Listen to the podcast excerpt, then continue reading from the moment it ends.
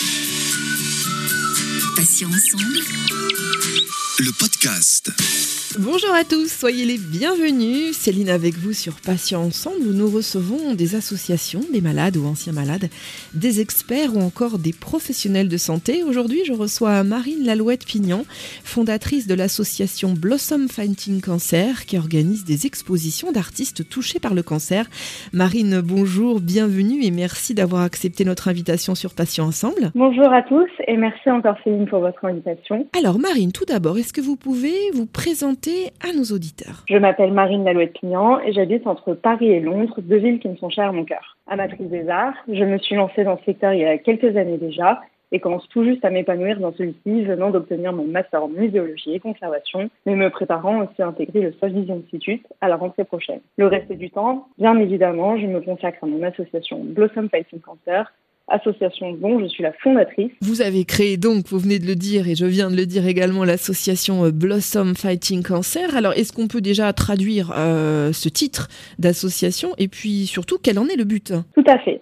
Alors Blossom, court pour Blossom Fighting Cancer, a été fondée plus tôt cette année. Le terme blossom vient de l'anglais, que l'on peut traduire par floraison en français, phénomène de renouveau que je trouvais facilement associable aux histoires qui étaient données par les artistes quant à l'apport thérapeutique qu'a eu la pratique des arts dans leur combat contre le cancer. Mon objectif, en fondant une telle association, était double. Dans un premier temps, je voulais offrir l'opportunité à des artistes combattants ou ayant combattu le cancer d'exposer. Et dans un deuxième temps, présenter au grand public, mais aussi au monde de l'art, de nouveaux artistes et certaines de leurs œuvres au lourd sens éducatif. Ainsi, Blossom est une association unique qui peut se montrer à la fois thérapeutique pour les patients et éducative pour le grand public. Cette création d'association est aussi le fruit de nombreuses années d'études dans le domaine des arts, en expertise et commerce de l'art, ou encore en muséologie et conservation, au cours desquelles je me suis rendu compte de plusieurs issues au sein des musées et galeries, comme le fait que les galeries paraissent parfois très difficiles d'accès et ne se rendent parfois pas assez compte de leur capacité de faire apprendre son public, l'informer et sensibiliser à des causes. Rendre ces artistes visibles ainsi que leur parcours était donc un véritable défi que je souhaitais relever pour rafraîchir le secteur qu'est le mien et peut-être en inspirer d'autres. Alors Marine, vous préparez, euh, je crois, une exposition en septembre. Est-ce que vous pouvez nous en parler? En effet, du 3 au 5 septembre, la première exposition de l'association, donc intitulée Blossom, toujours en rapport avec ce phénomène de renouveau, prendra vie dans le 3e arrondissement de Paris au sein de la Galerie de la Clé, rue Michel Lecomte. Cette exposition constituera en l'aboutissement de longs mois de travail acharné avec les six artistes sélectionnés afin d'exposer 46 œuvres seront réparties sur deux étages, chacune permettant de mettre en lumière la croisade de chaque artiste, comme le décrit si bien Valérie Legrand, artiste exposante de cette première exposition. Alors pour les personnes, euh, Marine, qui voudraient peut-être servir de modèle hein, pour une prochaine exposition, comment doivent-elles procéder? Est-ce qu'il y a un moyen de vous joindre euh, directement et facilement? Alors, organiser une exposition, c'est une lourde tâche de travail. C'est vraiment beaucoup, beaucoup. Donc, il faut euh, énormément de compétences inattendues et résumer les tâches, voire faire une liste, c'est quasiment impossible.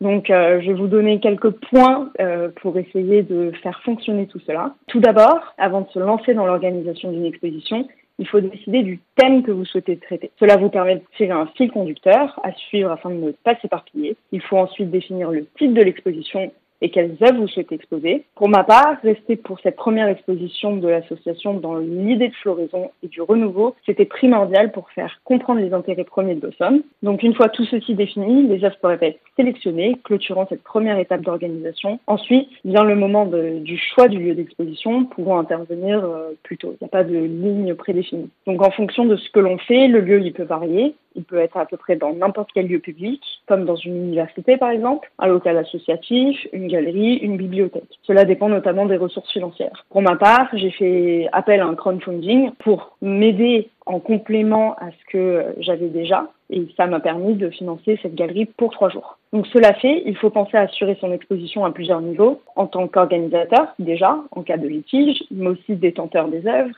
et aussi pour le public qui vient visiter en cas d'un accident divers ou varié. Donc communiquer sur son exposition est un travail qui s'étend aussi à peu près de la conception du projet au lendemain de l'exposition, afin de s'assurer d'attirer du monde, mais surtout de toucher le public qui est le sien. Donc la communication, elle passe par les réseaux sociaux, tout comme le bouche à oreille, la sollicitation des médias et bien plus. Donc dans un monde aussi connecté que le nôtre, les possibilités sont quasi infinies. Et enfin, à terme, vient le vernissage, événement majeur de l'exposition puisqu'il constitue en l'ouverture des portes de l'exposition et à sa première présentation à un public.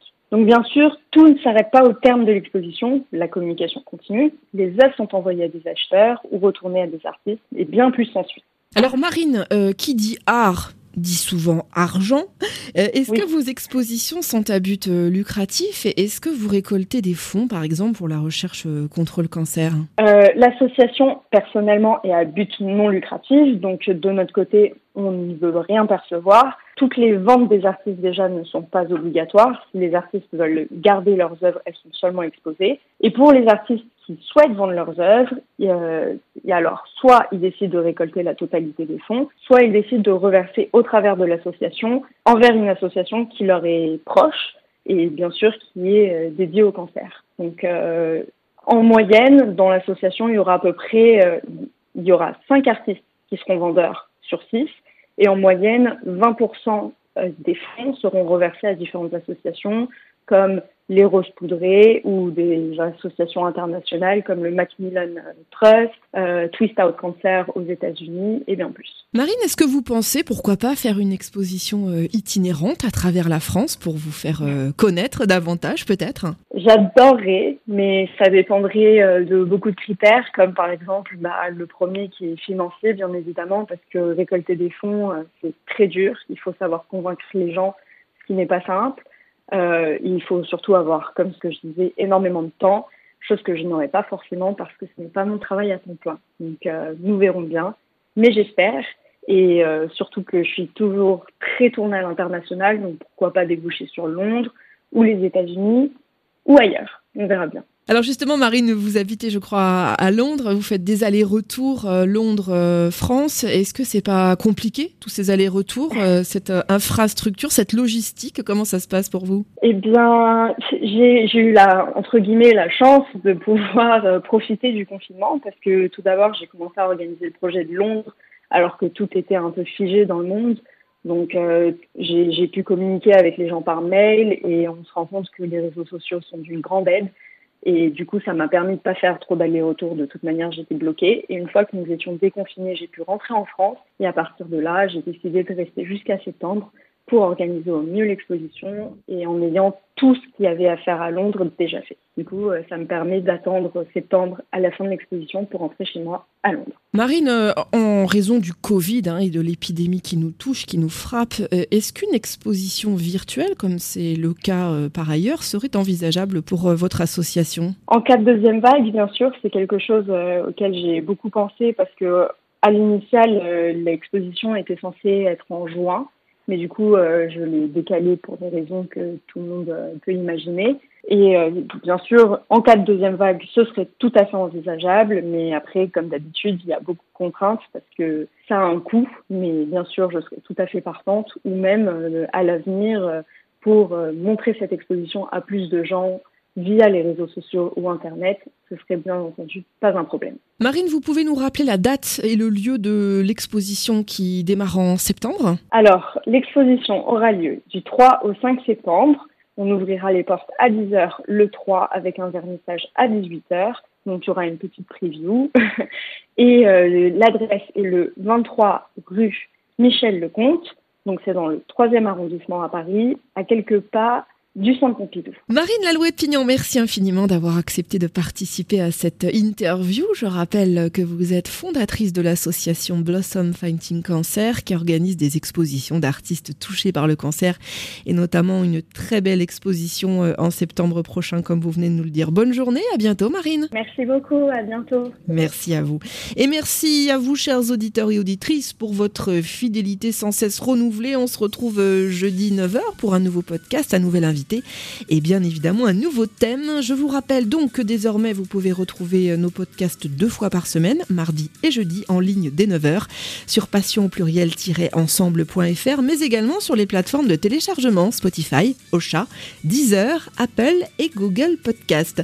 Passez une bonne journée, je vous dis à bientôt et d'ici là, prenez soin de vous et des vôtres. Passions ensemble. Le podcast.